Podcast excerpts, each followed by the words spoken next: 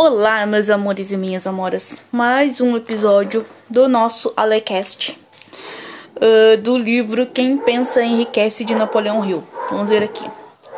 Planejamento organizado. Você aprendeu que tudo que criamos ou adquirimos começa em forma de desejo. Na primeira volta de sua jornada, o desejo é levado de abstrato a concreto na oficina da imaginação, onde os planos para sua transição são criados e organizados. No capítulo 3, Desejo, você foi instruído a seguir seis etapas práticas e definidas para começar a traduzir o desejo por dinheiro em seu equivalente monetário. Uma das etapas que você deve cumprir é a formação de um plano ou planos definidos, práticos por intermédio dos quais essa transformação possa ser feita. Deixa eu virar a página aqui? Ó, se o primeiro plano não for bem sucedido, substitua se o novo plano não funcionar, substitua-o por outro e assim até encontrar um plano que funcione. Quando seus planos falharem, lembre-se de que a derrota temporária não é um fracasso permanente. Você não estará vencido enquanto não desistir. Se desistir antes de alcançar o objetivo, você é um desistente. Um desistente nunca vence e um vencedor nunca desiste.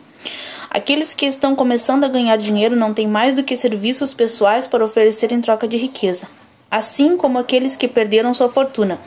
Nesses casos, é essencial ter informações reais e práticas necessárias à comercialização vantajosa de seus serviços. Se você vai vender seus serviços, siga as seguintes instruções.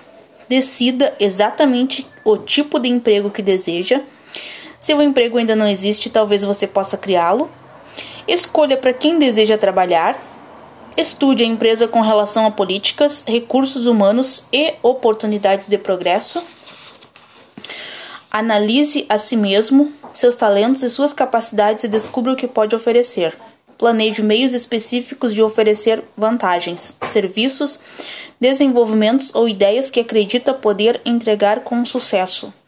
Esqueça o emprego. Esqueça a existência ou não de uma vaga. Concentre-se no que você pode oferecer. Coloque seu plano no papel de forma clara e com todos os detalhes. Apresente seu plano à pessoa adequada. Para comercializar seus serviços de maneira efetiva, o que significa um mercado permanente a preço satisfatório e em condições agradáveis. Você deve adotar a seguir a fórmula QQE: qualidade, quantidade e espírito de cooperação. Qualidade: desempenhar, cada detalhe relacionado à atividade da maneira mais eficiente possível. Quantidade: prestar todo o serviço de que é capaz. Espírito: conduta agradável e harmoniosa que induza a cooperação de associados e colegas de trabalho. Essa, essa metodologia aqui, gente, eu aplico muito num dos cursos que eu tenho em uma mentoria uma das mentorias que eu tenho do Antídoto Semenge, método Antídoto Semenge, que é um curso único exclusivamente sobre educação financeira. Ó, vamos ver aqui. A autoanálise é essencial e deve ser feita no fim de cada ano para que você possa incluir nas resoluções de ano novo quaisquer melhorias necessárias. Faça o inventário a seguir e verifique as respostas com a ajuda de alguém que não permita que você minta para si mesmo. Alcancei o objetivo que estabeleci para este ano? As perguntas que você vai fazer né, na, na sua lista de final do ano ali. Então, olha só. Alcancei o objetivo que estabeleci para esse ano? Entreguei o melhor serviço que era capaz ou poderia ter melhorado alguma parte dele? Entreguei a maior quantidade de serviço possível? Meu espírito de conduta foi harmonioso e cooperativo em todos os momentos? Permiti que a procrastinação diminuísse minha eficiência? Em caso afirmativo, em que medida? Melhorei minha personalidade? Em caso afirmativo, de que maneira? Persisti em meus planos até a conclusão? Tomei decisões rápidas e definitivas quando necessário?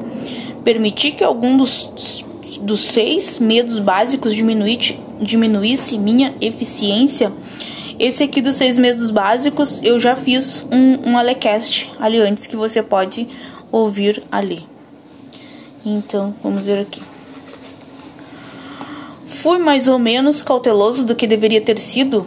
meu relacionamento com os colegas de trabalho foi agradável ou desagradável? Se foi agradável, a culpa foi par... se foi desagradável, a culpa foi parcial ou totalmente minha.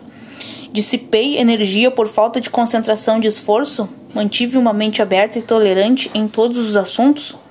De que maneiras aperfeiçoei minha capacidade de prestar serviço? Fui intemperado em algum hábito pessoal? Expressei aberta ou secretamente alguma forma de egocentrismo? Minha conduta com os meus associados conquistou o respeito deles? Minhas opiniões e decisões foram baseadas em adivinhação ou análise e pensamento preciso? Segui o hábito de orçar o meu tempo, minhas despesas e minha renda e fui conservador nesse, nesses orçamentos? Quanto tempo eu poderia ter aproveitado melhor? Como posso orçar meu tempo e mudar meus hábitos de forma a ser mais eficiente no próximo ano? Mantive alguma conduta que não foi aprovada por minha consciência?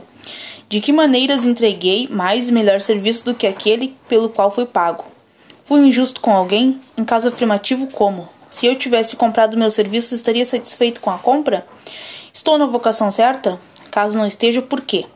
O comprador dos meus serviços ficou satisfeito com o serviço que, que prestei? Se não, por quê? Qual minha classificação atual em relação aos princípios fundamentais do sucesso? Então, gente, esse foi o Alecast de hoje. Se você não me segue ainda lá no Instagram, você pode seguir, é Alexandra Silva 983. Sejam todos muito bem-vindos.